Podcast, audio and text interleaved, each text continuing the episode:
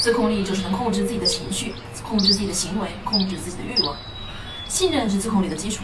前面有一个视频，我们提到过家庭环境对自控力的影响，所以家长首先要创造一个值得孩子信任的成长环境。那么，如何去培养自控力呢？情绪是自控力最重要的一部分。自控力好的孩子呢，即使难过，在某些场合下，他也能克制自己，会用不同的方式去表达。所以，要让孩子学会调节情绪，首先要帮孩子认识情绪。孩子在楼下玩耍的时候，告诉孩子还有五分钟我们就要回家了。孩子说好呀。可是五分钟到了，孩子却又胡闹闹的不愿意回家。孩子自控力不好，其实主要是因为他们的记忆力不好。几分钟前说好的事情，一转眼他们就忘了。所以你要在五分钟内不断的提醒孩子，还有三分钟我们就要回家了，还有两分钟我们就要回家了，还有一分钟我们就要回家了。不断的提醒孩子，才能让孩子记得要遵守规则。适当的等待呀，有助于孩子提高自控力。